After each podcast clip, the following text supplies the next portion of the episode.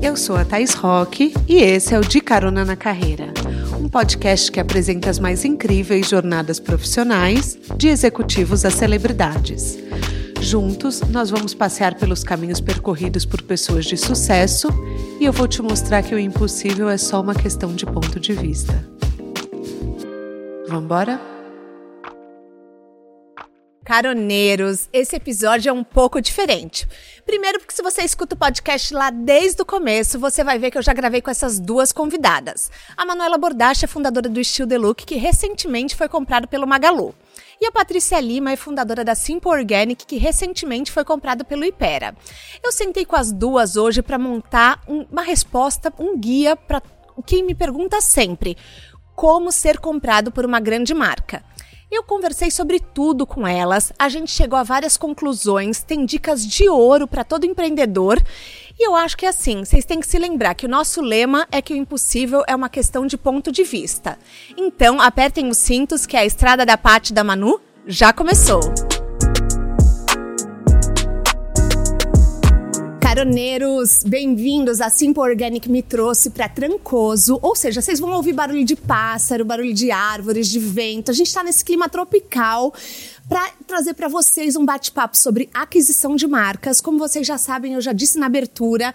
Então, assim, como a sua empresa pode ser vendida para uma grande marca? Vamos descobrir hoje tudo com a Manu e com a Paty. Já tem episódios individuais delas. O link está no descritivo do podcast. E hoje, sejam bem-vindas. Vamos dar oi para os caroneiros? Oi, a gente tá tão feliz. Né? Ai, muito! Oi, caroneiros! Primeiro de tudo, agradecer a Paty por nos receber nessa casa linda, maravilhosa. Gente, é o final de semana que a gente queria fazer entre amigas para bater papo, para falar com vocês. É eu tô muito feliz que deu certo. Não, eu tô.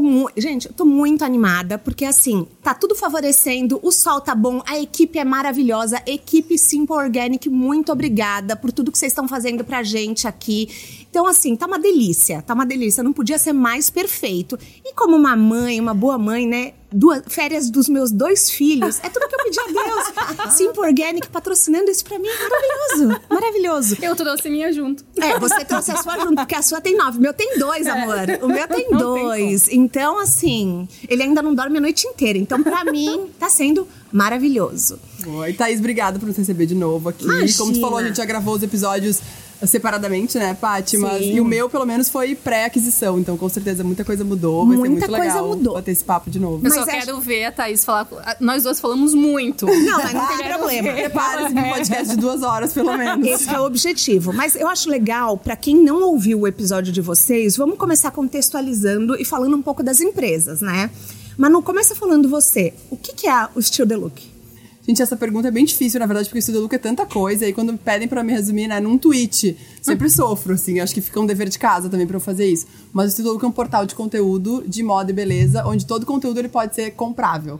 Então, né, como o nome já diz ali, o Roubo Look, as pessoas podem entrar no site ou em qualquer canal de social e sempre tem um call to action muito forte pra que a pessoa O que, que é call to action? sempre tem uma mensagem direcionada pra ação, de fato. Então, né, como a Você pessoa instiga a pessoa. instiga a pessoa, então o que ela tem que fazer a partir daquilo, obviamente, sempre com um cunho muito educativo, porque a gente não quer incentivar um consumo desenfreado, a gente quer que a pessoa, a partir daquele conteúdo, ela consiga aprender. Então, muitas das pautas que a gente fala é sobre como usar melhor as peças que já se tem, então, né, coisas nesse sentido. Mas como o nome já diz, de Roube o Look, a ideia principal é que as pessoas possam comprar os produtos que estão sendo mostrados de maneira acessível. Então a gente vai trazer o look de uma celebridade, de uma influenciadora e mostrar o look igual ou similar de uma maneira que ela possa encontrar e ter acesso àquilo, né? Então a gente tem 10 anos aí, ao longo desse episódio a gente conta melhor um pouquinho o que, que, a, gente, o que, que a gente faz. E você começou com três sócios. Com seis. Seis? Seis. Já Nossa. fo- foram seis, na verdade, ao longo dos 10 anos. Nossa, eu nem Eu sabia também de não seis. sabia sabia de seis. Eu sabia dos três. E eu quero saber assim, você comprou todo mundo. Essa- Sim. esse seu lado um pouco megalomaníaco, eu quero Obrigada. entender. Vou levar como elogio. É um elogio, é um elogio. É assim, me conta por que que isso aconteceu. Porque você começou com um monte de gente. Porque aqui a gente fala às vezes no podcast assim que as aceleradoras favorecem, preferem empresas com sócios. Porque se um cai, o outro também segura as pontas. Sim. E também tem sócios complementares. Um é da moda, o outro é de Sim. finanças, o outro é de marketing. Esse é o grande segredo para o negócio dar certo. Sociedades complementares. Por que, que você comprou todo mundo? Perfeito. Eu acho que esse foi o ponto justamente no início, né? Quando surgiu a ideia, que foi a partir do meu trabalho de conclusão da faculdade, eu pensei, bom, para eu levantar esse negócio, para eu colocar esse negócio de pé, eu preciso de pessoas que tenham competências complementares às minhas, né? Porque eu acho que até como já uma dica, um conselho, enfim, eu acho que um erro que muita gente faz é quando ela vai abrir uma empresa, ela pegar sócios, escolher sócios que são iguais. Então eu vejo principalmente assim amigas, ah, vamos abrir um negócio, a gente ama isso, então vai ser maravilhoso. E eu acho que vai ter um conflito muito grande justamente pelas pessoas quererem operar na mesma área da empresa, etc, né? Acho que a gente poderia estender um podcast inteiro só sobre isso. Mas no início eu busquei sócios que tinham competências complementares e quando a gente começou eram na verdade cinco sócios. A Cata, Pedro, Lucas, Kelly e Justo. Eram, sim, é, éramos em seis, né? Eu mais, mais cinco. E ao longo desse, desse período, por diversos motivos, cada um por um motivo diferente, momento de vida, terem outros negócios paralelos, etc., a gente foi modificando essa sociedade, né? Saíram uns, aí depois entrou o Arthur, e aí, por isso que eu digo que foram seis no total, mais eu. Então, uh, sete pessoas no total ali já, já estiveram como sócios do, do Still the Look.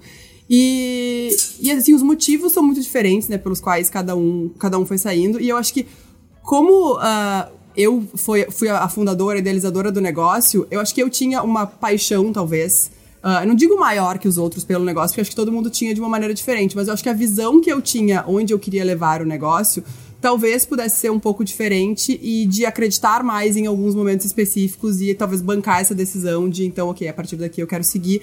E, obviamente, momentos muito diferentes, que eu sei que a gente vai falar de valuation também. Então, uhum. como fazer essa valuation para cada momento um dos sócios ter saído. Então, foi bem desafiador, porque acho que sociedade é casamento. Então, eu tive aí seis divórcios ao longo da vida já, né? Então, foi, foi bem complexo. Uns mais difíceis do que outros, obviamente. Até que então uh, segui sozinha e depois uh, vendi o Sildo pro, pro grupo Magalu, que a gente vai, vai contar um pouquinho depois também. Mas foram casamentos muito felizes, que eu acho que isso é, é muito importante, né? Terminar com, com muito respeito. Mas às vezes tinha uma briga, né? Porque Várias, conta pra gente, gente. Porque assim, a gente gosta de vida real aqui de pneu furado. Sim. Sim. Tinha treta. Claro, sempre tem, né, ah, então gente? Então tá. Mas eu acho que o importante é as pessoas, né, se respeitarem acima de tudo. E vai ter treta. Qualquer casamento vai ter treta, né? Então eu acho uhum. que hoje falo com todos, né? Então a gente acho que se cada um Sinal de que rumo, nenhuma treta foi tão feia assim. É, né, exato, né? Então eu acho que, que isso é importante, assim, entender o momento, porque eu acho que. Uhum. E o principal, que eu acho que é, que é importante a gente falar também, no momento que a gente vai abrir uma empresa, a gente precisa pensar em como proteger a empresa. Independentemente da escolha pessoal de cada sócio depois. Então, a gente sempre foi muito certinho desde o início em relação a isso. Todos os tipos de contratos que a gente fazia era sempre pensando que a qualquer momento a decisão de vida do empreendedor ela pode mudar. E a empresa precisa estar tá blindada para que ela siga vivendo independentemente da decisão de um ou outro sócio querer sair ou não, porque não pode ser dependente de um sócio para a empresa viver. Né? Então eu acho que a gente foi muito feliz em todos esses acordos e combinados que a gente fez, né? Sim. Pati, você começou a Simple Organic quando a sua filha nasceu. E eu acho isso tão simbólico, porque assim, eu converso muito com, com empreendedores e a maternidade realmente muda uma mulher. E eu fico até emocionada, fico uhum. até arrepiada, assim, porque foi muito simbólico. Você pode contar um pouco, para quem não sabe a história, como que surgiu a ideia da Simple Organic? Então, é, eu trabalhei com moda sempre, foram 15 anos da minha vida, quase 20 trabalhando com moda, e eu sempre achei tudo muito normal, assim, o mundo que eu trabalhava, sempre fiz campanha, revista, é, cobri semana de moda, e eu achava tudo ok até que eu ganhei uma menina. E aí, no momento que eu vi, me vi mãe de menina, e aí eu sempre falo, morando no Brasil e como mulher, e, e aí me deu um estalo em muitos aspectos, assim de como criar uma mulher no Brasil, num país tão machista, o que, que eu poderia fazer para agregar. É, e aí eu entendi que o que eu fazia na minha carreira não agregava para o futuro das próximas gerações e para o futuro dela.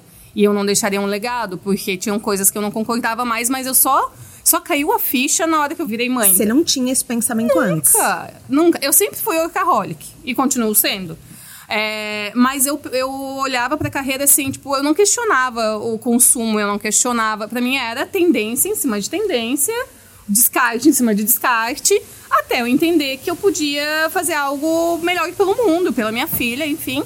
E aí vem, acho que esse é o grande ponto que a gente fala aqui, e, e eu sempre ouço muito o teu podcast, que é o que fazer numa transição de carreira? Uhum. Como fazer? Porque eu tava num time que tava ganhando. Eu tinha uma agência de publicidade trabalhando com os maiores players de moda do Brasil. cada um no seu segmento, é, infantil, é, calçadista, texto e tudo mais, acessórios. E eu tive que simplesmente olhar para aquilo e falar: tá, eu não quero mais isso.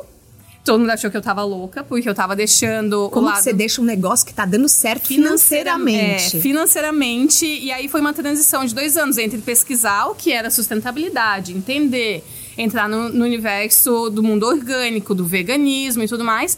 E aí eu só fui falar pro meu time da agência e que seguiu comigo pra Simple, tipo, um ano e meio depois eu cheguei, juntei todo mundo num dia e falei, então, olha só, eu acho que eu vou parar de trabalhar com moda e eu vou seguir para cosméticos sustentáveis. Tipo, é uma ruptura, né?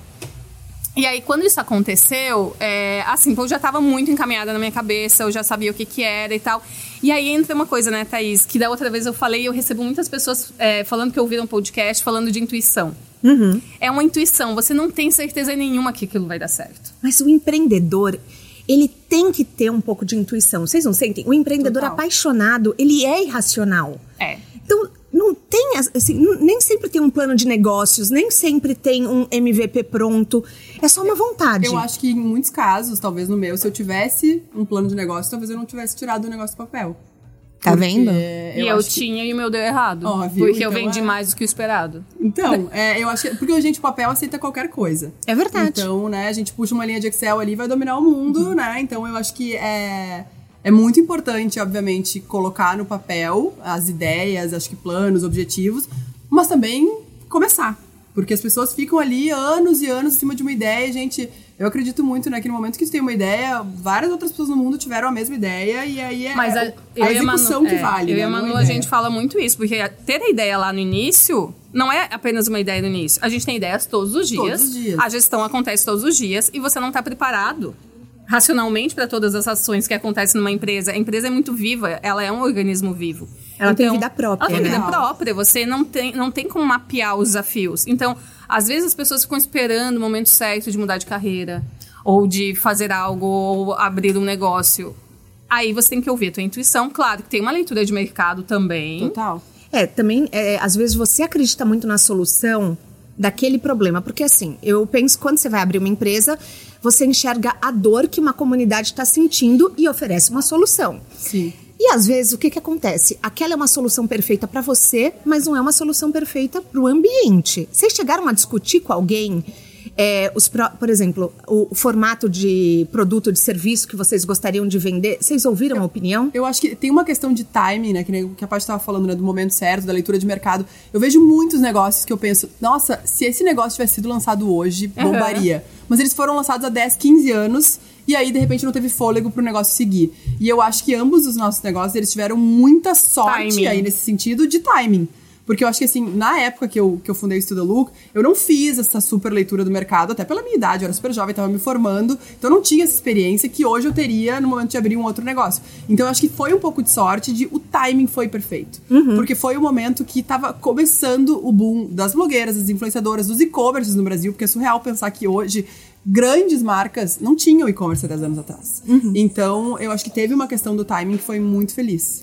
E no meu caso, por exemplo, quantas marcas naturais sustentáveis nasceram antes da Simple e deram errado?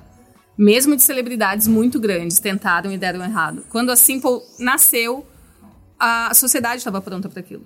Então é timing, é, é- é- tem acho que um, uma- um conjunto de coisas para uma marca dar certo, para um negócio dar certo, mas o timing ele é fundamental. E, Paty, você começou investindo um milhão de reais sozinha. Você começou, assim, com um projeto muito estruturado.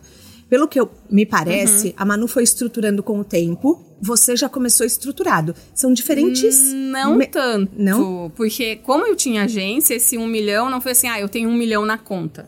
Tá. Eu tinha uma agência, clientes que me pagavam um FII, e eu tinha que tirar de uma empresa. E, Manu, e é muito louco você tirar a saúde financeira de uma empresa para colocar numa ideia.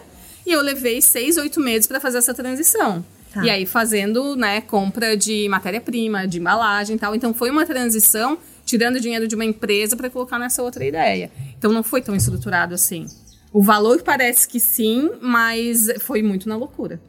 Mas, por exemplo, você sempre estruturou para vender? Você sempre pensou, isso aqui vai ser grande, um dia eu quero ser comprada por um grupo? Não. Não? Não. Eu criei a Simple para ter uma vida slow. Pra Mas ser tudo. sustentável. Não, não, peraí. Peraí. Tudo que. Não, não, não, não, não. Carameiros, eu, eu quero falar uma coisa. Ela acabou de falar que ela é workaholic. Vocês estão pegando comigo, né? Eu pego os sinais do empreendedor workaholic, porque ele fala que quer ter uma vida slow, só que trabalha 14 horas por dia. O que, que tá acontecendo? Não, mas eu montei a Simple pra ter uma vida slow e aí ela deu certo. E aí entra aquilo: a, a empresa ela é viva, você não é a dona dela. Uhum. E aí, óbvio, meu lado empreendedor, eu não ia perder a chance de uma empresa estar dando certo. Então, vira e mexe, eu vejo algumas pautas ainda falando: ah, uma marca de slow beauty. Eu sempre corrijo, eu falo: não é slow.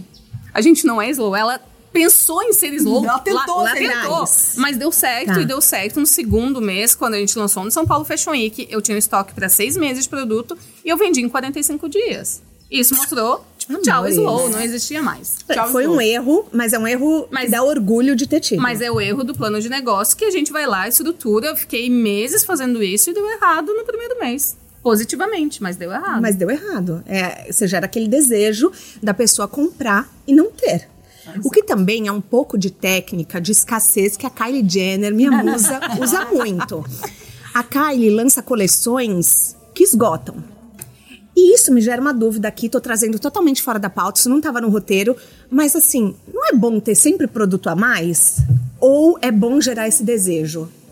É é uma pergunta bem difícil, né? Acho que depende muito da estratégia da marca, porque ao mesmo tempo tu ter, um, tu ter produto a mais, isso significa muito dinheiro perdido em estoque, em espaço. Dinheiro parado. de- exato, dinheiro parado. Então, o no melhor dos mundos é conseguir ter um cálculo que tu consiga suprir a demanda e que não, né? Eu acho que tu entender exatamente o que, tu, o que teu público quer e não ficar com esse estoque depois A gente né? sempre teve, não, nunca foi marketing de escassez, porém acontece porque eu não tinha capital de giro para manter o estoque em dia de todos os produtos. Tá. Eu só fui ter depois da aquisição. Uhum. Então, a ruptura de produto era constante e aí você está perdendo venda. E quando você tem uma comunidade de pessoas que gostam da marca, elas ficam muito revoltadas. Muito frustrados, que é o que a gente fala muito, que é o caso da Jana Da também. Jana, Eu Universo. fico muito frustrada como fã da Kim. Vocês sabem, caroneiros. Que eu entro no site, por exemplo, a Kim lançou a coleção Ki- Skims e Fendi. Gente, Não tem. em oito minutos, eu entrei, sei lá, era- lançava às nove, eu entrei nove e dez. Já tinha acabado 80%. Me dá um- uma raiva, me dá um ódio, porque eu falo assim, parece que eu não sou fã o suficiente, que eu não tava aqui 8,58. O que que tá acontecendo? Eu quero look, eu quero comprar. Mas muitas marcas americanas entraram no mesmo esquema de escassez. Muitas. Então, Então, a Dolce Gabbana foi assim, lançou, a quem lançou a coleção, eles lançaram a camiseta pra vender. Gente, em uma Acabou. hora não tinha. E eles nem anunciaram que estavam vendendo. Sim. Ah, eu acho isso uma falta de respeito com o fã.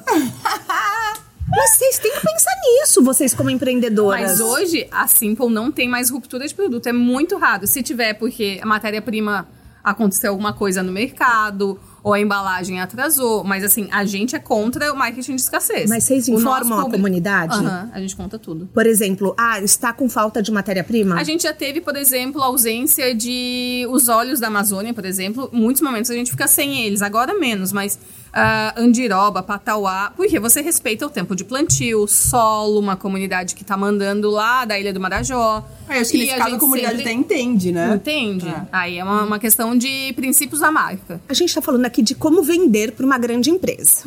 E tudo começa com valuation. E eu queria entender um pouco, porque assim, o valuation, para os caroneiros que não sabem, é uma análise que fazem da sua empresa, um estudo para falar o quanto ela pode ser vendida, por quanto ela pode ser vendida. Sim. Mas eu não entendo muito bem. Por exemplo, eu imagino, como leiga no assunto, que produto seja mais fácil do que conteúdo para fazer um valuation. sim. Sim. Porque quanto vale um conteúdo? Como Sim. funciona o valuation? Sim, é bem complexo e não Tá. é uma ciência exata. Eu acho que é importante ah, a gente falar aqui sobre esse processo, porque de fato as pessoas acham, ah, então eu faturo X, a minha empresa vale Y. E não é, não é fácil assim, né? Então, no caso do Studio Look, e, e acho que pegando o gancho da pergunta que tu fez pra Paty, eu também nunca pensei em vender. Então, até certo momento, né? Acho que a- lancei o negócio pensando, é o negócio da minha vida, é meu filho. E eu lembro que uma vez eu sentei com uma pessoa que perguntou por quanto tu venderia. Eu falei, nossa, por dinheiro nenhum do mundo. Ele falou, nossa, então repensa e desapega, porque é um negócio. E ali eu comecei a mudar um pouco o meu olhar, pensando que. E me vendo muito mais, isso é engraçado, porque me vendo muito mais como empreendedora e não como alguém que, ok, sou a fundadora do Estudo Lu. Eu tenho mil ideias de negócio, a gente fala né, o dia inteiro, né, Paty? Então eu acho que assim, eu posso empreender em qualquer área. Que assim, Acho que, que as pessoas nem imaginam, assim. Não, eu acho que vale a pena falar que você não é apaixonada por moda. Exato. Eu, eu sou apaixonada por comunicação. E eu acho que moda é comunicação. Eu E acho eu vou né, aproveitar esse gancho pra falar, eu não sou apaixonada por cosmético.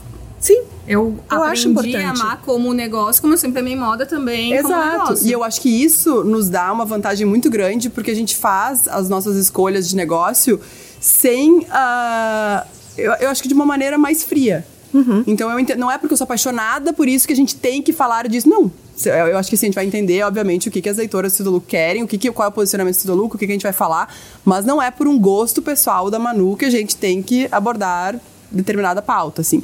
Então, quando eu acho que eu virei essa chave, que eu acho que talvez tenha sido ali meio que pela. A gente tem 10 anos, talvez pelo meio do caminho ali, que eu comecei a pensar, ok, qual é o caminho do Estudo Lucro, qual é o meu caminho, que aí eu comecei a entender um pouco mais, mas né, muito pouco perto do que eu sei hoje, sobre aquisição. E o mercado começou a ficar E o mais mercado, aquecido exato. E o mercado começou a ficar mais aquecido, e a gente começou a, a escutar várias histórias de pessoas que venderam. E eu comecei a me perguntar como seria vender o Estudo Lucro, fazer parte de um grande grupo. Porque tem, acho que tem dois caminhos, né? A partir de, de determinado momento tem dois caminhos.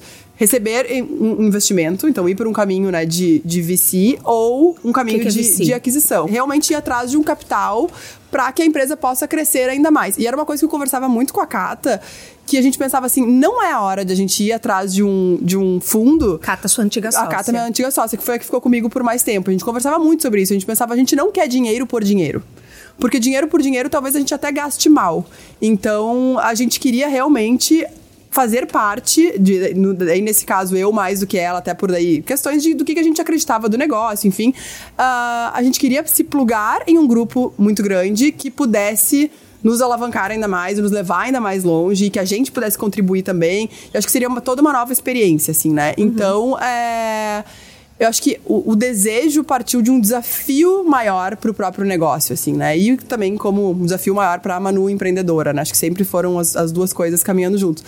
E, só que foi uma coisa que eu deixei assim, ok, no fundo do- da cabeça e nunca fui atrás ativamente para ver isso. Até que um belo dia meu telefone tocou e era um dos maiores grupos do Brasil. ah, e foi muito rápida a ligação também, assim como depois do Magalu, perguntando se tinha interesse de ah, abrir uma conversa para vender. Falei, vamos conversar. Mas não era uma Magalu Não ainda. era uma Magalu. Tá. E, e aí eu negociei com esse outro grupo por quase dois anos. E normalmente. Mas você já tinha o valuation quando Não. eles te ligaram? Não tinha. Quando me ligaram, eu pensei assim, quando eu desliguei, na hora eu liguei pra Cata e falei, tá sentada, tipo, querem nos comprar. E a gente, vamos, vamos. Vamos entender o que, que vai acontecer, vamos avaliar.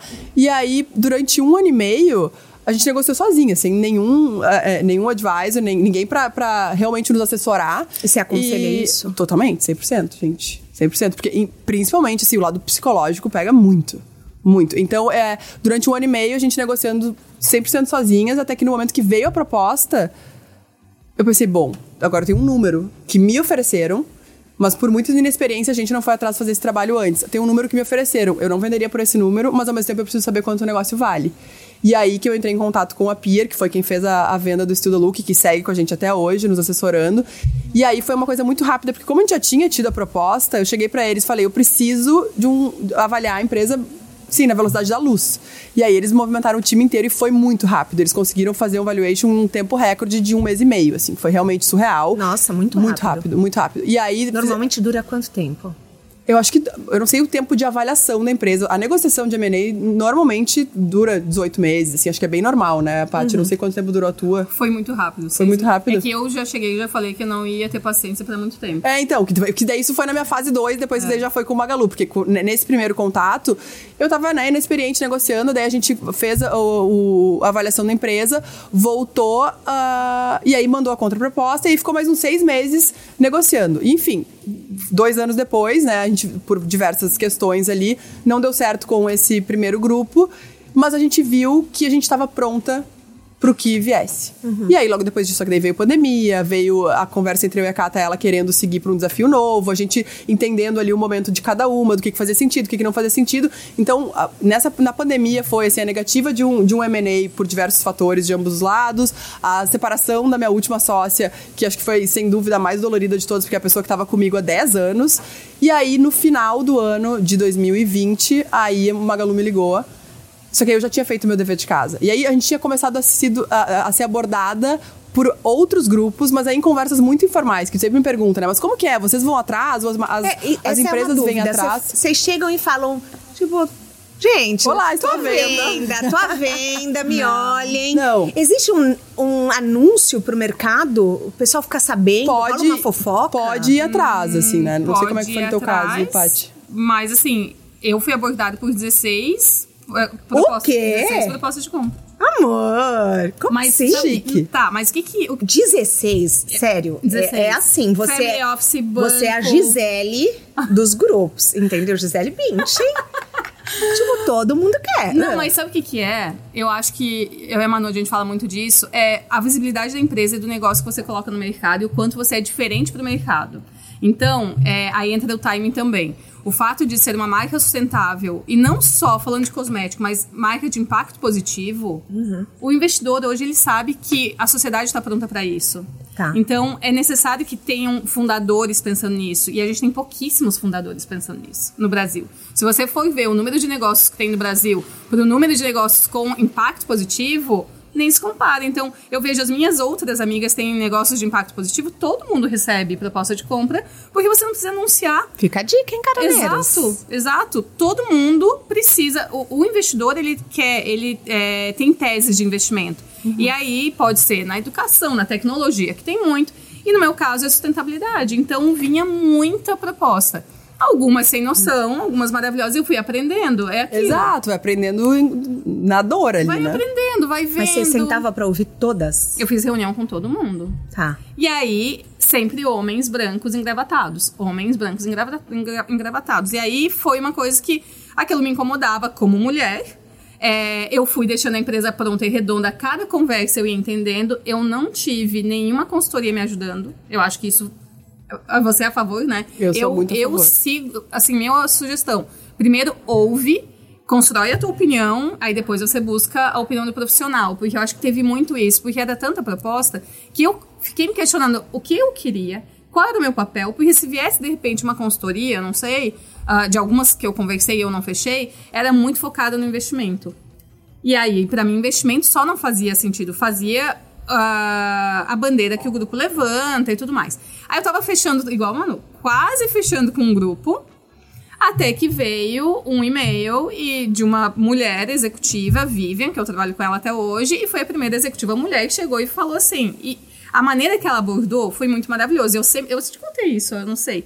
A primeira conversa que eu tive com ela, meio de pandemia, Ah, você me contou. Zoom, cara, ela tava amamentando um bebê de quatro meses. E eu falei, gente, É isso. É isso, é essa ela pessoa. Ai, tudo. Incrível. E aí ela falou assim, Patrícia, é, eu sei, vocês estão sendo abordados pelo mercado. O mercado todo fica sabendo, Thaís, todo mundo Sim. fica É, sabendo. então isso que eu queria Fica. saber. Rola? Rola, rola. Até porque tem a pessoa do M&A de uma empresa que vai pro M&A de outra. que, É, é e todo que mundo- O rola. mercado de investidores, ele é relativamente Muito pequeno, muito E pequeno. como que a gente chega na boca desses investidores? Por exemplo, como que o povo fica sabendo? Eu acho que tem dois pontos, como contratar uma empresa de M&A, né, que a, a, a Manu já falou um pouquinho, mas eu acho que é muito importante você construir é, a visibilidade da tua empresa, da tua marca. E aí, isso é pauta de revista, entrevista, redes sociais, você tem que aparecer para o mercado. Entendi. Isso é fundamental, assim. Eu entendo que para a Simple isso foi fundamental. A gente teve assessoria de imprensa desde o primeiro dia. Eu tinha, como publicitária, eu sabia que isso era mais importante. Eu aparecer espontaneamente, falar sobre o que eu estava fazendo. E aí isso acontece e tem o resultado. Fica eu a dica, isso hein? é fundamental. Mas tem um, um outro ponto que a Manu também acho que tem uma coisa para contar pra gente, que é, é, o relacionamento com o mercado, falar com diferentes pessoas, com investidores, você fala com uma pessoa daí com outra, outra, outra, isso vai sempre trazer insights e deixar a empresa mais pronta. E as pessoas se falam no mercado, né? Então, acho que no meu caso foi quando deu esse clique que, ok, então eu realmente quero vender, acho que esse é o meu caminho. Conversei muito com a Pier, que, é a- que- foi a assessoria que vendeu. Falei assim que baixar a poeira um pouco da, da pandemia, a gente vai ir a mercado. A gente vai bater na, na porta dos grupos que eu me identifico, que eu acredito que tem o mesmo valor que o Estuda Lucro, o mesmo propósito que o Estuda Lucro, para que a gente consiga crescer ainda mais. E nesse meio do caminho, eu comecei a conversar com algumas pessoas de mercado. Então, fui conversar com uma pessoa que eu admiro muito, de um fundo, né, um investidor. E, e aí, eu me lembro que a conversa com ele, eu falei, falei, falei, falei por uma hora, ele só me ouviu. E aí, quando acabou, quando eu acabei de falar, ele falou: Ah, posso te dar um conselho? Eu falei, né, lógico, por isso que eu tô aqui. E ele falou: Ah, ah, eu vejo que tu tem potencial para uma ideia de bilhão. E eu acho que tu deveria largar tudo e ir atrás da tua ideia de bilhão. Quê? E aí, na hora, eu gelei assim e falei: Ah, Bom, cê- Não, peraí, peraí. eu senti que é um homem descredibilizando o seu negócio. Não, eu, eu- nem sei se ele é um homem branco cis eu vi, hétero, eu mas vi, eu parto do ponto que ele é. Eu vi, Thaís, de uma maneira assim. Eu acho que eu levei como um elogio. E eu sou uma pessoa muito otimista, você me conhece, né? Eu sempre vou. Eu vou ver tudo com o copo meio cheio. Então eu poderia ter me desanimado e pensado, meu Deus, e eu vi, não, assim, putz, eu tenho potencial. Então agora é agora ou nunca, ou vai a racha de eu vou fazer esse negócio acontecer e eu vou começar a olhar pra outras coisas que eu quero fazer também. E eu acho que isso me deu um gás muito grande pra realmente. ah, né, ir atrás do que eu queria. Porém, não deu nem tempo de ir atrás do que eu queria, porque eu acho que o universo escutou. E aí, nisso, voltei com a Pia e falei, vamos atrás, então vamos dar uns meses, reorganizar a casa, só atualizar os números e vamos ah, partir para mercado. Mas não deu nem tempo de acontecer isso, que aí um belo dia o Magalu me ligou. E aí, quando ele me ligou, eu acho que eu tava tão exausta, acho não, eu sei, eu estava tão exausta da pandemia, do, do meu divórcio recente com a minha última sócia, do, da outra negociação que tinha durado quase dois anos e no fim não foi pra frente. Então foi uma série de fatores e eu fui muito transparente. Que aí eu falei assim, gente, ah, eu acredito muito. Em 10 minutos de ligação eu já vi assim, a gente tem os mesmos valores, os mesmos propósitos, os negócios se encaixam perfeitamente, mas eu tô exausta. Eu tô exausta, então assim, ou esse negócio vai acontecer na velocidade da luz, ou vamos falar daqui a um ano, assim, que eu vou arrumar a casa, sabe? E... Mas o Magalu, obviamente, é muito rápido, né? Quem acompanha o mercado sabe. Eles compraram diversas empresas durante a pandemia. E aí começou a negociação. E aí também, assim, no momento que eles voltaram, os outros grupos voltaram a procurar. Então foi muita gente procurando ao mesmo tempo. E eu acho que me deixou, ah, eu acho que é com ainda mais confiança de fazer a melhor negociação possível, a melhor negociação possível pro estudo lucro, a melhor negociação pro que eu acredito. E aí, quando a gente sempre fala, né, tá, mas como valuation não é uma ciência exata, né? Sim. Obviamente tem o que o negócio vale. Acho que é- são duas coisas. Tem o preço do negócio, mas tem o quanto ele vale E eu pro acho empreendedor. que ainda, e ainda tem o empreendedor. Exato. Quem tá por trás, Exatamente. quem toca o negócio. Exato. Tem o valor do negócio, É. o valor do empreendedor, o preço né, do E negócio. Eu, e eu acho que é muito legal falar para as pessoas que às vezes não sabem, então lá é, vai ser analisado o investimento daquela empresa, aquele grupo no seu negócio, o quanto você vai escalar com aquele investimento. Então, isso é Uhum. Exato, fundamental. Assim, exato. qual é o, o- o número que vai fazer você estourar, vai crescer mais e tudo mais. Exato. Mas eles não olham só isso sem ter o dono da ideia por trás. Total. E eu acho que tem momentos, a gente fez várias reuniões, óbvio, né? A negociação foi muito rápida, mas tiveram várias reuniões de alinhamento. Então, assim, inegociáveis. Inegociáveis. Vocês têm o poder de falar, por exemplo, esse é um sonho meu, que nem você. Total. Você era uma mãe com um bebê recém-nascido Uhum. quando você criou a Simple Organic. Tinham sonhos na sua cabeça. Muitos. São os que eu estou realizando todos os dias na Simple agora. Então, mas, por exemplo, se, se alguém lá em cima mudar de ideia, você tem poder de veto? Sim. Tá em contrato, Sim. inclusive, né? É. Acho. Não, é isso que eu queria saber. Tem sim. aham. E é, é muito engraçado, porque eu tinha tantas reticências na Aham. questão de ter investidor e tal, e porque muito apegada ao negócio. Aí um dia a, a Vivian me perguntou claramente: Mas você tem medo do quê? Aí eu falei: Olha, eu tenho medo que aconteça com a minha marca o que eu vi acontecendo vários- com várias marcas de moda, onde o fundador se deu muito mal. E o negócio perdeu o propósito e as marcas sumiram. Eu venho no mercado de moda, então eu tinha visto isso. Aí ela falou: põe no papel tudo que você tem medo e o que você quer fazer. Isso vai virar contrato. Então, assim, hoje eu tenho, eu tô resguardada dos valores da empresa, o que é, o que não é, o que eu posso fazer. E assim, eu tô indo já pro segundo ano, né, desde a aquisição. E não tem nada que eu tenha batido e falado, gente, estou Total. fazendo isso. É liberdade total, a gente anda de forma independente. Mas é que no caso da Simple com a Ipera, a Ipera entende que a gente é uma beauty tech, uma startup, Uhum. que a gente tá escalando muito rápido. E eles olham pra gente no sentido de, nós somos um grande grupo, rápidos também, com tecnologia. Mas a startup é mais rápida, deixa ela aí, Deixa a ela gente ir. aprende com digital. Tá. Então tem uma, além do produto, do que a gente tem uma moeda de troca que é o aprendizado com uma startup de beleza dentro do grupo. Então isso tudo foi muito conversado pré-contrato. Tá. O que que a gente podia agregar, o que que eu como pessoa física, como profissional poderia agregar. Então assim, eu tenho vários contratos, um deles é de prestação de serviço, eu como profissional pessoa física, além Legal você falar da isso. empresa. Mas eu acho que tem um ponto complementando a Paty, que assim, gente, é um casamento. Então, tu tá conhecendo a pessoa, entendendo os valores das pessoas, os profissionais que estão ali dentro. Então, obviamente, a gente coloca. Onde eles têm muito poder. Muito. E a gente coloca, obviamente, tudo em contrato para se resguardar, mas se for para começar uma relação onde tu Não já duvide que alguém vai executar. Aí eu acho que já nem. Então, acho que nesse caso, assim. Ah, inegociáveis. Independência total do estudo lucro. Editorialmente nem se fala. Eles nunca nem. Sim, a gente tá há um ano e meio, nunca foi discutido sobre o que a gente pode fazer ou não pode fazer. Total. Acho que liberdade para escolher, assim, como quer tocar o negócio para tudo. Então, obviamente, a gente presta contas, o resultado é do Magalu, até porque, né, como a gente estava falando antes aqui, são, no tanto no caso da Pati quanto no caso do Estudo Lucro, a gente vendeu para empresas de capital aberto. Então a gente tem uma responsabilidade como empresa, como empreendedor, que é muito maior do que alguém que vai vender para uma empresa muito pequena, é, de eu acho que repente, tem uma né? coisa que eu, e a- eu e a Manu, a gente se conectou muito nesse momento, porque vender uma empresa é uma super conquista, mas você vender uma empresa sendo mulher para grupos de capital aberto, onde você está lidando não só com um grupo, mas com investidores direto, isso é muito incrível. Sim. Então, e você tocar de forma independente. Então, assim, por exemplo, é, recentemente teve. Sempre tem, né? Os encontros de, dos investidores, acionistas e tudo mais. Ah, é muito. Dá muito orgulho ver o time falando da Simple como um dos, ah, dos pontos positivos do grupo. E um grupo com tantas marcas tão poderosas. Só que volta aquilo é, impacto positivo, sustentabilidade. Então, é muito importante hoje o investidor saber que ele está num grupo onde tem propósito dentro e tudo mais. Então, a gente se conectou muito nesse momento Muito. de. É muito desafiador e. Olha, poucas mulheres no Brasil chegaram nesse, nesse momento. Nesse lugar, é verdade. É, não, Parabéns, e- e- meninas. é, um super aprendizado, né? Eu acho que. é- E, e é isso, te- teve momentos que a gente troca muito, né, Paty? Que eu começava a ver assim. A gente pensa, ah, então a vida, né, agora fica mais tranquila. Pelo contrário, né? A gente tem um Sim. chefe, né, querendo Muitos ou não. chefes que são muitos chefes. Vocês têm metas para bater Muitas. estabelecidas pelo Magalu e pelo Ipera? Eu tenho muitos. Tem muitas também, só que a gente faz um exercício interno. Aqui o nosso time está assistindo, sabe? É, a gente tem uma meta muito alta de crescimento dada pelo grupo, assim. Então, ah, qual é o que, que a gente pode atingir? A gente trabalha uma meta interna pelo menos uns 40% acima, 50% acima, porque a gente acredita muito no nosso potencial. E a gente bateu não só a meta da Ipera, como a nossa própria meta, e esse ano a gente está ultrapassando. Então é uma questão de você olhar e falar assim, cara, aonde a gente pode chegar? E o que, que a gente vai fazer? E como? Então, assim, é um time muito engajado.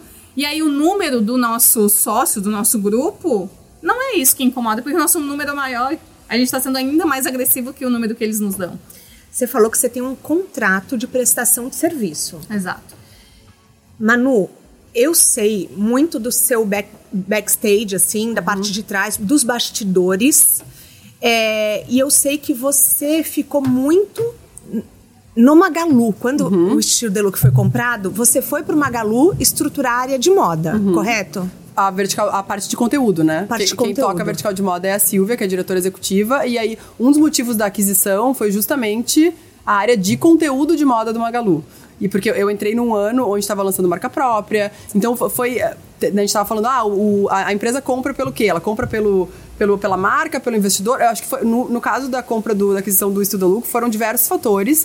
Um deles, né, a, a estruturação da vertical de moda do Magalu, onde eu entrei ali, e aí no primeiro ano, que foi o ano passado, até o meio desse ano, na verdade, Uhum. eu tive um papel muito grande ali de estruturar a frente de conteúdo dessas marcas de moda. E aí deixar rodando para que eu pudesse daí de fato tocar 100% a minha energia de volta no Estudo Lucro. Então, para mim foi um ano de muito aprendizado, muito que, que aí era algo que assim eu olhava assim, meu Deus do céu, tipo, co- como que eu vou resolver esses problemas? Porque empre- é, é, são assim, é comparar, gente, né, maçã com banana, tipo, uma, um, um, Como que é um empreendedor CLT depois do- de tanto tempo? Exato, do que um, um- um mundo corporativo, assim, Uhum. né? A- a- As decisões são tomadas com muito, envolve muito mais gente, né? Então são A velocidade são- é a outra, velocidade é outra, assim, são outros desafios, assim. Então eu encarei muito como um aprendizado de como também entender como funciona muita coisa para levar de volta do estudo e vice-versa. Porque eu acho que isso, no caso do Magalu, é muito legal, muito especial, assim, quando a gente faz todos os encontros de fundadores, com toda a diretoria executiva também,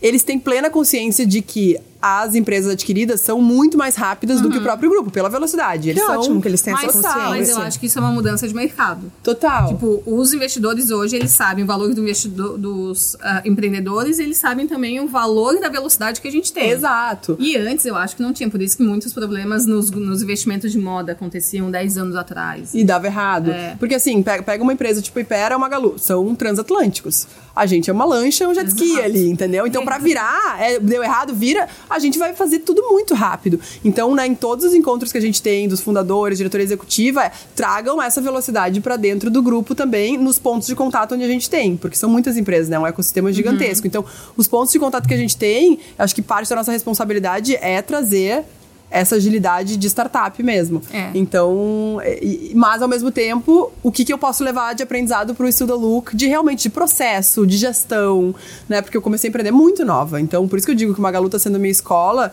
em diversos aspectos, porque eu tô aprendendo muito, sempre aprendi muito na dor ali do dia a dia, assim, né? Não dá tempo de, ah, então agora eu vou fazer uma especialização. Eu, tipo, que gostaria muito, mas a minha especialização é o meu negócio, assim, né? É, falando, né, eu nunca tive também CLT, continuo não tendo, eu sou sócia, eu não tenho Tá. CLT, eu, eu tenho um acordo ali de o que eu faço, meu papel e o que eu tenho Porque que eu acho que é importante executar. falar que a Paty foi vendendo faseado, né, É, Paty? eu sigo no- numa venda escalada, assim.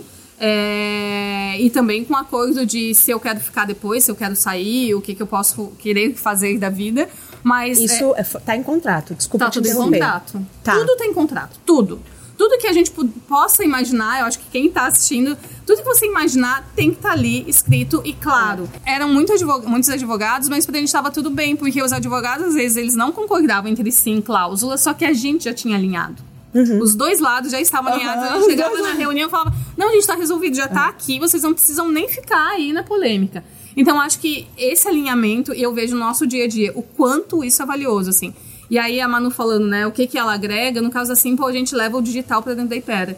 Que é uma empresa que está presente aí no Brasil inteiro, com muitas marcas, né? É, E a gente olha e fala assim, nossa, a gente sabe tanto do digital, então a gente tem reuniões, por exemplo, é, mensais de aprendizado de troca do digital.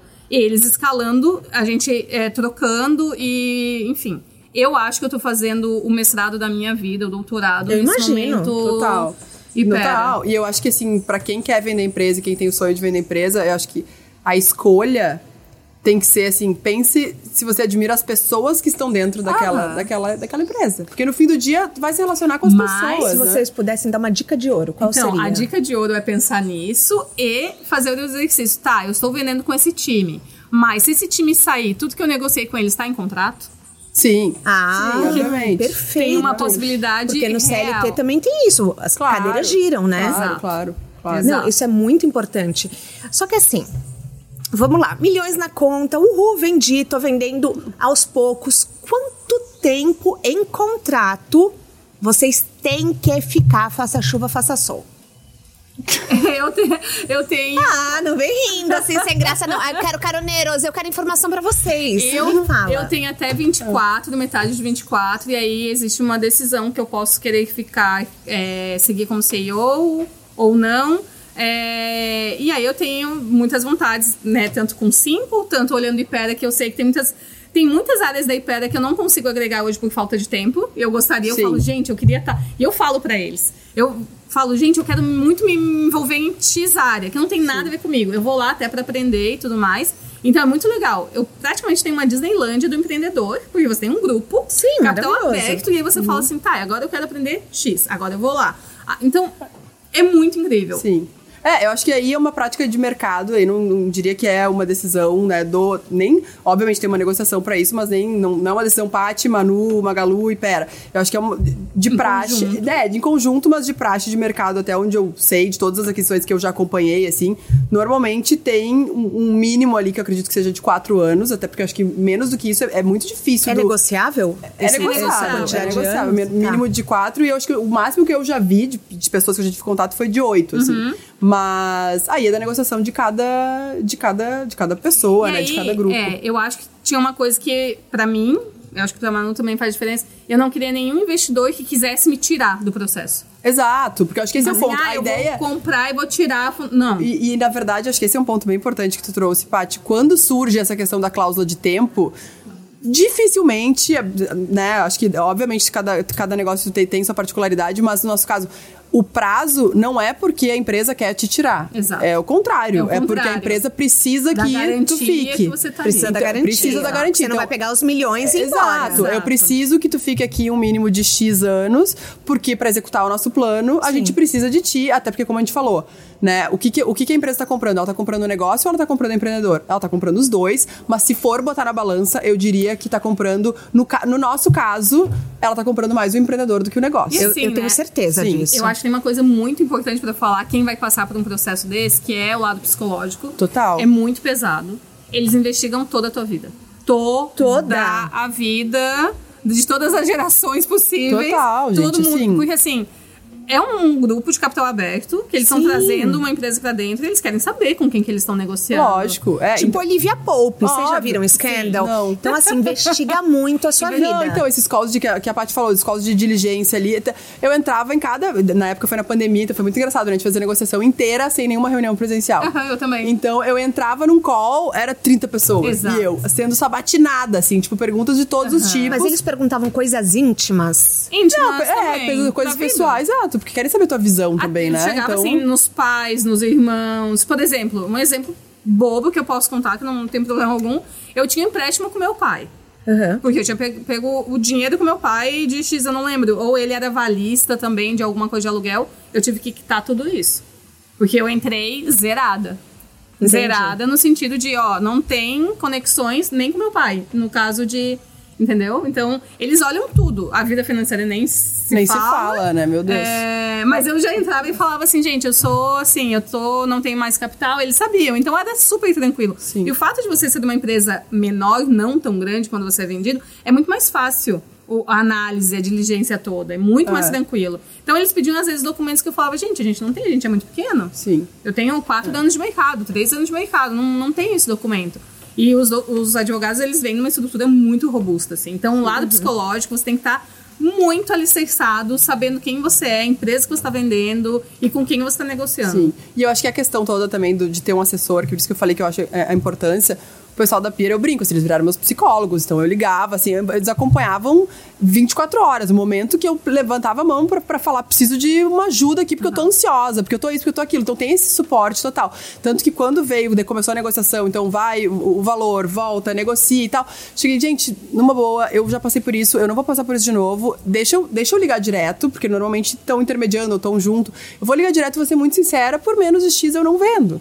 Então, Perfeito. é perfeito, assim. E eles falaram, e acho que te dá esse apoio e te dá é, esse respaldo de que eu não tô sendo impulsiva. Ele falou, Manu, é, isso que tu sente, é isso. Então vai lá. Vai lá e meu liga. foi um pouquinho diferente nesse Sim. caso, assim. A proposta deles era tão boa, tão acima do mercado todo, que eu não tive negociação. Tipo, eu falava, gente, é isso. Maravilhosa. Maravilhosa! É isso. É isso que eu desejo pra vocês, caroneiros. Que chegue tanto que vocês falem, nossa, eu vou aceitar agora. Foi isso, tanto que em algum momento eu falei, tá, e os aportes, como se, seguem e tal? Nada era problema. Não, tá aqui, mais. Ah, é. E aí eu falava, tá. Eles foram muito incríveis. Então, tanto nessa questão de qual. A, a pergunta. Já quero Vivian aqui no podcast. Vivian vai amar, tá? Vivian, eu tô Sim. precisando de você aqui. Porque, eu- assim, eu tô ouvindo. Você é uma mãe que amamenta na reunião. Você paga o Não. valor exigido. né, nem exigido, Não, ela né? propôs Ela propôs e- um valor, super valorizou a empreendedora. Vivian, Maravilhosa. você é E a maravilhosa. pergunta dela que foi maravilhosa. Patrícia, quais são os teus sonhos? Eu tô aqui pra realizar. Cara, é tudo que um empreendedor precisa. Vivian, Meu amiga. Deus, vamos ser amigas. Já quero Vivian na confraria também. Já quero. Sim, Meu Deus, maravilhoso isso. bom. Vamos falar suas redes sociais? Das duas eu quero. Anotem aí, caroneiros, mas o link tá no descritivo do podcast também. Manu. Manuela Bordache e. Melhor ver no descritivo, Bordache, né? Com SCH no final, mas Sim. Still the Look, né? Sigam em tudo, gente. A gente tá em 11 canais diferentes. Socorro. São muitos canais. E você? Simple Organic, né? Tem que seguir a gente. E principalmente TikTok também. Quero ver a gente no TikTok. Esses Perfeito. cortes lá, né, Manu? Isso aí. É, e o meu pessoal é Pat Lima, com I. Pat Lima. O que, que é sucesso pra vocês? Acho que sucesso é ser feliz. Né? Eu acho que no momento que a gente tá. Porque eu acho que a gente só vai conseguir ser feliz no momento que tiver endereçado outros né, campos que são muito importantes na nossa vida. Então eu vejo muito sucesso como felicidade, como conseguir proporcionar para os outros essa felicidade também. Então, é, e de verdade, sem parecer né, ser meio clichê aqui, mas assim, eu vejo muito, assim, quando meu time tá muito feliz, eu fico muito feliz. E ao mesmo tempo, quando eu entro no escritório, eu vejo que tá um clima ruim, eu, putz, acaba comigo, assim. então, eu, eu acho que pra- é o que eu busco, assim, né? Então, a gente, todo mundo fala, o que, que é perguntar, ah, o que, que mudou na vida, milhões na conta, é isso, é aquilo. É óbvio, né? A gente não fosse, né, hipócrita aqui de falar que não muda a vida e que valida todo o sucesso e que dá uma, um conforto, uma, né, uma, uma perspectiva completamente diferente do que eu tinha antes, mas no fim do dia, acho que quando. Esses tempos eu ouvi uma entrevista do, do Casey Neistat, que é um videomaker maravilhoso. E ele falou uma coisa que pra mim eu pensei muito assim: ele falou, ah, no momento que eu tinha o dinheiro suficiente pra fazer o que eu queria e pagar o aluguel, a partir dali tudo é lucro. Tudo é lucro, assim. E eu vejo muito isso, assim. A partir do momento que eu consigo viver a vida que eu quero, depois, é óbvio que muda, né? Ter muito mais, mas é... Não, não, não é, não é, eu acho que não é o sucesso financeiro, assim, sabe, Thaís? Que eu acho que as pessoas pensam muito... Mas eu e a Manu, a gente fala, a gente não faz nada com dinheiro. Nada. A gente, não, a gente segue trabalhando mais, Segue igual. dura, Thaís me xinga todo dia. É, eu não vou dar detalhes, mas a Manu é uma pessoa assim que ela economiza bastante e às vezes ela. É, Assim, eu vou dar um exemplo. Eu servia cafezinho no escritório, de cápsula. Ela falou: para de servir café de cápsula. Mas é muito cápsula é muito caro. cara." É muito caro. Você faça o café e você sirva o café coado. Eu falei, mas é uma praticidade pra mim. E- e, assim, tá tudo bem eu pagar a cápsula. E ela falou: não, não, não, muito caro. Olha, quando a gente de vem aqui, quantos cafés são, assim, não precisa, tu vai deixar ali pro momento especial. Então essa é a Manu, pra vocês saberem. Ai, gente, eu sou. Tô menos, melhorei. Tá melhor. Melhorei, melhorei. A gente tem um quadro aqui que chama pneu furado, que é assim. Toda estrada tem seu erro, seu pneu furado, mas às vezes esse erro ensina mais do que qualquer MBA. Você falou que você está vivendo o MBA da sua vida. Que erro que aconteceu que no final foi uma benção? Nossa, todos os dias acontecem erros e que são uma bênção. Todos os dias. Deixa eu tentar lembrar aqui. É, tem muito São erro. muitos. Erro todo dia. eu assim, sempre né? falo na Simple pra todo mundo, pra todo time. Eu sou a pessoa que mais erro na Simple. Porque eu sou a pessoa que mais toma decisão. Então, a, a capacidade de você lidar com seus erros é muito importante, assim.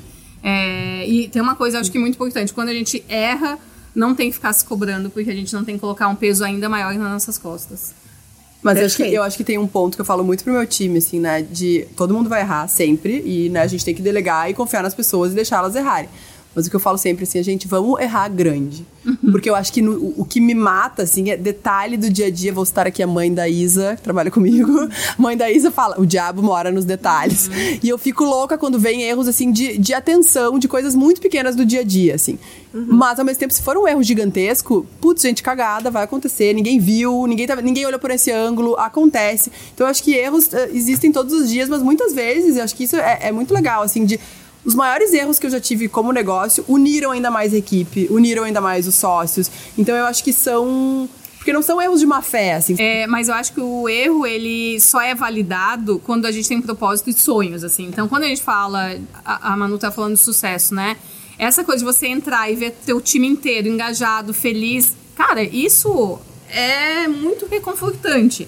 Ao mesmo tempo, ah, deu um erro tudo mais, mas a gente sabe que, aquela- que aquelas pessoas estão indo atrás do sonho que você traz e que elas acreditam no mesmo sonho, cara, tá tudo bem, não tem problema. Então, assim, erros. E se não acontecer erros todos os dias, alguma coisa tá errada? Você tá inovando pouco? Você tá tentando pouco? Tem uma, uma frase que é muito boa também do designer da Nike, que até tem um episódio dele do Abstract, que eu acho que eu, eu não lembro se eu citei no outro episódio.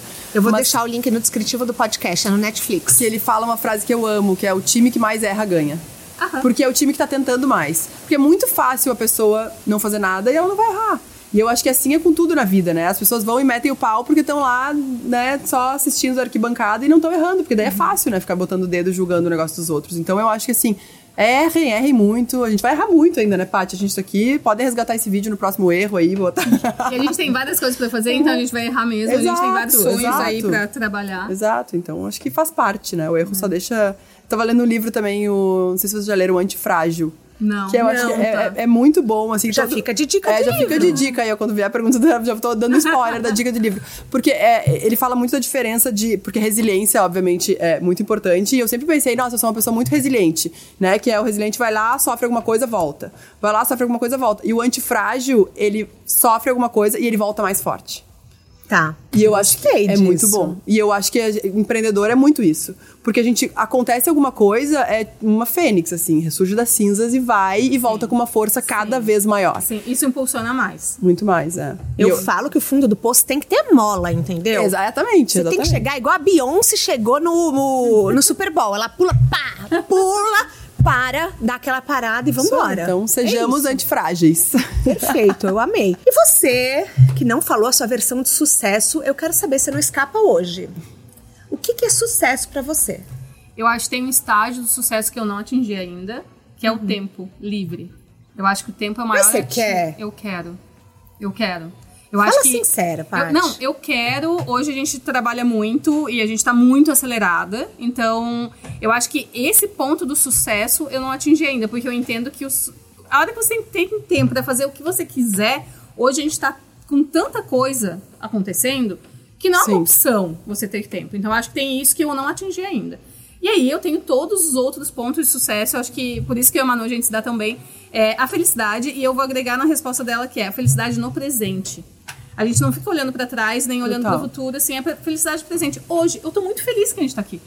Sinceramente, com o time, com a gente, é, pessoas que agregam, que é uma troca de energia e que a gente sabe que vai sair daqui melhor do que a gente chegou. Então, pra mim, isso é sucesso, assim. é, Não tem muito você criar expectativas gigantescas, porque a gente já sonha todos os dias, já coloca isso no, no papel, já Total. vira uma meta. Mas é isso, acho que o meu sucesso total, e aí não é uma expectativa não gerenciada, talvez, quando a gente fala, Seja- quando o processo acalmar um pouco, o tempo, É. eu acho que ele Mas é um e- aspecto E eu acho que um ponto que, que e aí foram, acho que, inegociáveis para ambos os lados na negociação, né, Paty? É a liberdade. Que é diferente do tempo livre, né? E, mas- e é muito importante para quem pensa em empreender e falar, ah, eu quero empreender para trabalhar menos. Ah, é o esquece. contrário, gente. É empreender para trabalhar muito mais, para não desligar. Para não desligar nunca. empresa. Só que as pessoas se confundem muito. Então, por exemplo, ontem eu vi pra Trancoso postando que tava chegando com todos vocês, todo mundo, meu Deus, que vida dos sonhos. Sim. A gente tá aqui trabalhando, então, óbvio, gente vai curtir. É, é muito especial, mas a gente tá com a cabeça ligada Uhum. no negócio. Então, eu acho que as pessoas confundem, assim. Porém, a liberdade, óbvio, tem. Pra mim, né, todo o valor do mundo, assim, porque eu quero poder estar, pelo menos assim, o, o escritório é em São Paulo, mas minha família mora em Porto Alegre, meu agora noivo mora em Porto Alegre, então eu acho que assim, eu quero estar em Porto Alegre e eu quero poder ir pro meu escritório em São Paulo, então é, ter a liberdade de poder ir e vir e de poder gerenciar seu próprio tempo é muito Mas eu importante. acho que esse exercício fica também como dica que é qual é a vida dos teus sonhos? Se você não colocar isso no papel, eu sei qual é a minha vida dos sonhos e entre as coisas todas é trazer o time pra viajar, ter esses momentos de trabalho. Total. O meu trabalho ele tem que ser gostoso. Ele tem um monte de perrengue, um monte de problema, mas meu trabalho é o que me deixa muito feliz todos os dias. Então isso tá lá na minha lista de sonhos que eu gosto e que eu executo. Então exatamente isso. Esse projeto de hoje, né? Como aconteceu? Gente, a gente tem um lançamento pra fazer. Eu, a gente pode escolher várias pessoas no mercado? Pode. O que, que a gente quer? A gente quer as amigas. É E eu isso, acho exato. muito importante contar aqui que tá rolando nos bastidores. A equipe da Simple Organic tá aqui toda com a gente. Quer dizer, não todo mundo, né? Uhum. Mas assim, a equipe, grande parte de todo mundo que cuida do marketing tá aqui. E todo mundo o tempo inteiro junto. Toma café junto, vai pra piscina, janta junto. E eu acho importante mostrar que a Simple é uma família. É. O que eu tô sentindo aqui, pelo menos assim, é a primeira vez que eu tenho um contato com a equipe da Simple sem ser através de você. Eu vejo que vocês são um time mesmo. Então, assim, cada um faz um pouco de uma coisa, todo mundo se ajuda. Você chega no café da manhã, o seu melhor amigo tá aqui ajudando o Nando. Então, é muito importante. E, e eu percebi que todo mundo já se conhecia. Então, a equipe já conhecia ele, sua filha tá aqui. É um senso de comunidade que não se compra. E a gente não pode vender isso só no produto. Isso não é narrativa. Mas é- Isso não é storytelling. Isso tem que ser de Isso verdade. tem que ser de Exatamente. verdade. É impressionante.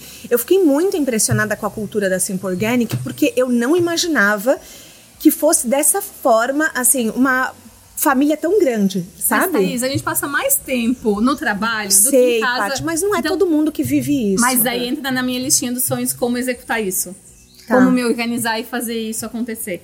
E aí, o time é assim também porque as pessoas acreditam no mesmo propósito. Tem DNA muito parecido, muito semelhante.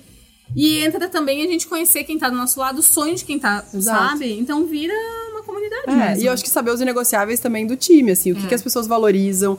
E tem um ponto, assim, que eu, eu realmente eu falo pro, pro time, tem pessoas que, obviamente, eu conheço há muito mais tempo, que já estão comigo há muito mais tempo do que outras, mas eu vejo elas como minha família.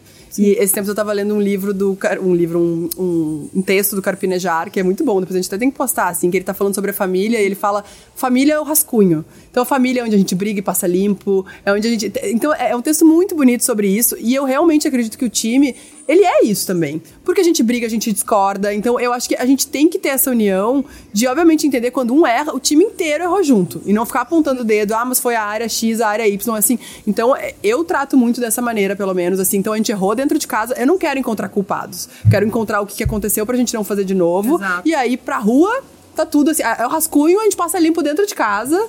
Então, depois pra, pra fora, a gente. Vamos lá, sabe? Então, eu, eu, eu encaro muito, assim. Eu, eu realmente, assim. Sou, sou, sou bem ah, feliz, assim, com as pessoas que eu tenho do lado. Isso é muito bom. Parabéns pras duas, porque assim, eu, olha, eu tô chocada com a Equipo Simple. Que bom. Equipo. Equipe. Equipe. Equipe, eu tô falando espanhol. Agora, a pergunta que vocês estavam meio com medo. Qual? Ai, meu Na Deus. mala de viagem, um livro, um filme, um TED Talk e um documentário, pra gente encerrar. Ah.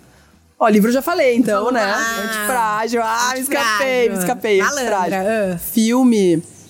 Eu não lembro qual foi o filme que eu citei no, no outro podcast. Eu não lembro. Acho que não foi esse. Acho que foi Titanic. Tô brincando.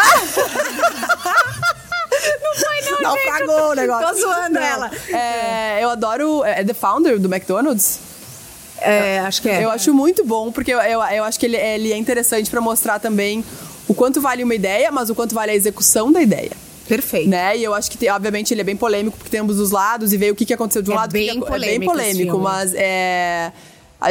Eu- acho que assim, cada, cada, cada visão, né? Cada pessoa tem a sua, a sua versão ali, a sua verdade, mas eu acho que ali é o fato, e aí cada um pode entender o que acontecer. Será que teria dado certo sem ele? Será que não? Então, eu acho que é, é um filme bem. Que, que ele causa bastante reflexão, assim. E você, Paty? Eu tenho duas dicas que, primeiro, eu sou apaixonada por histórias de fundadores, empreendedores. Então, é uma parte bem prática, vocês podem, sei lá, no canal do YouTube da Endeavor, que você vai achar a história de todo tipo de fundador. E eu acho que a gente sempre aprende ouvindo os outros e naquele momento que a pessoa tá no fundo do poço, o que fa... então é muito agregador, assim, acho que o canal deles do YouTube, ele é muito bom. E tem uma série que eu amo, é, não sei se vocês já viram, do, a história do WeWork, que é o muito boa. We Crash. Ah, maravilhoso. maravilhosa. Anne assim. Hathaway, rainha, como sempre. Maravilhosa. E aí tá no Apple TV, é, eu acho que todo mundo tem que assistir. A Porque da Uber também. Muito Também maravilhosa. Nunca vi da Uber. Maravilhosa. Ah. Também vem, vem no mesmo estilo. Então, É. eu acho que a história das empresas, das marcas, dos fundadores, eu acho que quem tá ouvindo, todo mundo vai gostar e ir É. pra- por esse caminho de aprendizado. Tem uma série no Netflix que chama Playbook. Que é só sobre os técnicos. É muito legal. É esporte, mas aí tu aprende muito porque fala muito sobre os técnicos. Então tem o técnico da seleção. No início, acho que ele era seleção portuguesa, ele vai trocando. É É muito legal, é muito legal. E tu aprende muito, assim, sobre liderança, sobre gestão. Então, eu, eu gosto muito de fugir do óbvio também, de ouvir histórias, mas não necessariamente sobre um negócio como o meu, assim, né? Uhum. Não, de, putz, exatamente. Né? Vamos, o vamos livro, que sobre eu não vou lembrar o nome agora, mas é a história do Starbucks. É maravilhoso. Ah, é muito Tá, eu deixo Onward. no link. On- é, acho Onward, eu acho. Não lembro o nome, É muito mas bom, ele é é muito, muito bom. maravilhoso. Tá. Exatamente, porque você olha, assim, ele é completamente disruptivo, como tudo aconteceu. Então, A gente chega ao fim da nossa carona. Ai, eu nem acredito. Eu quero agradecer muito vocês, porque eu sonhava em fazer um episódio sobre aquisição de marcas, porque eu acho que tem muita gente que tem essa dúvida, não sabe por onde começar. E a gente conseguiu dar uma estruturada legal na história, mostrar para as pessoas o caminho e mostrando a realidade. Porque eu Sim. acho que esse é o mais importante. No começo, eu falei para vocês, sejam o mais sinceras possíveis, porque é Sim. isso que conecta com o caroneiro. Sim. Então, assim, o caroneiro aqui gosta de realidade. E vocês foram 100% transparentes. Eu queria muito agradecer. A- eu tô tão feliz de estar aqui. E o meu primeiro videocast com vocês, Ai, com duas amigas, né?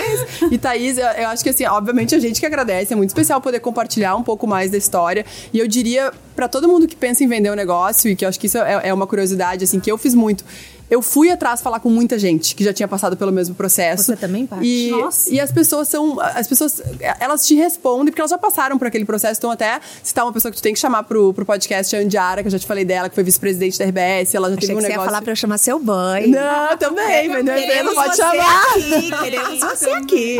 Ela vendeu um negócio gigante também, depois foi vice-presidente da RBS. E foi uma pessoa que ela, assim, ela foi muito generosa comigo. E toda vez que eu preciso de algum conselho, eu troco com ela também. Então, assim, São os procurem. mentores. Procurem as pessoas. pro- Procurem a mim, procurem a Paty. Porque quem já passou por isso vai saber entender dores que. Muitas vezes as pessoas que estão na volta não sabem. E a gente se surpreende muito achando que as pessoas não vão responder e elas respondem. Então, eu diria Eu que assim, vá atrás. Assim, Manu, eu acho que tem é, um ponto que é tenham voz. Sim. Não tenham medo de falar o que vocês querem, que vocês têm medo, que vocês sonham no momento da negociação. A gente não falou disso. Às vezes as pessoas ficam, ah, meu Deus, se eu fizer ou falar, eu posso perder essa chance ou Total. esse investimento. Meu, você tem que ter voz, você tem que falar. Aque- Aquele é o momento, assim. E sim, eu também fui atrás de muita gente no mercado, muito. Eu ouvi muita, assim, de todos os lados. to- Falei com muitos advogados que Sim. negociaram e falaram assim, ó, fulano deu errado por isso, isso, isso eu fui muito aonde tinha erro que eu não queria cometer. Então eu fui ouvir as pessoas. E eu queria te agradecer, Paty, por ter montado essa viagem maravilhosa, Maravilhosa. pra gente. Acreditado no De Carona na Carreira. Eu, assim, eu acho que eu fui a primeira pessoa com quem você falou, né? Você falou, quero De Carona na Carreira lá. Exato, E eu falei, exato. perfeito, vamos fazer. E eu fico muito feliz, Não, muito eu obrigada. tô grata de você estar aqui. Primeiro videocast que a gente Primeiro videocast! É, e eu quero te falar, eu já fiz muito podcast. E o que mais dá retorno é o teu até hoje. Que as pessoas Que bom. vêm Os caroneiros são falam. muito leais. São muito fiéis. Eu fico muito impressionada com a tua audiência. É muito legal. O De Carona na Carreira tem a consultoria de conteúdo do Álvaro Leme, a supervisão de José Newton Fonseca, a sonoplastia e edição do Felipe Dantas e a identidade visual do João Maganin. Todas as dicas que a gente abordou até aqui estão no descritivo da plataforma que você nos escuta. Bora lá no Instagram falar mais sobre o episódio de hoje. A gente volta na próxima semana com mais um De Carona na Carreira. Um beijo grande. Que apresentadora! Meu Deus! Obrigada. Amei! Amei!